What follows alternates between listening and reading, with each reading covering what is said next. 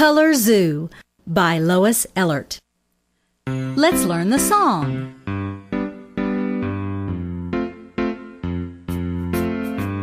Tiger, circle, mouse,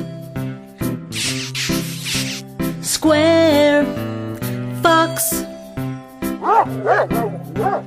triangle,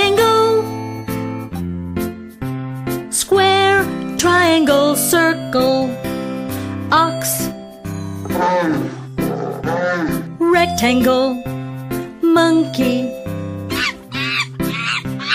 oval, deer, heart, rectangle, oval, heart, lion, diamond, goat,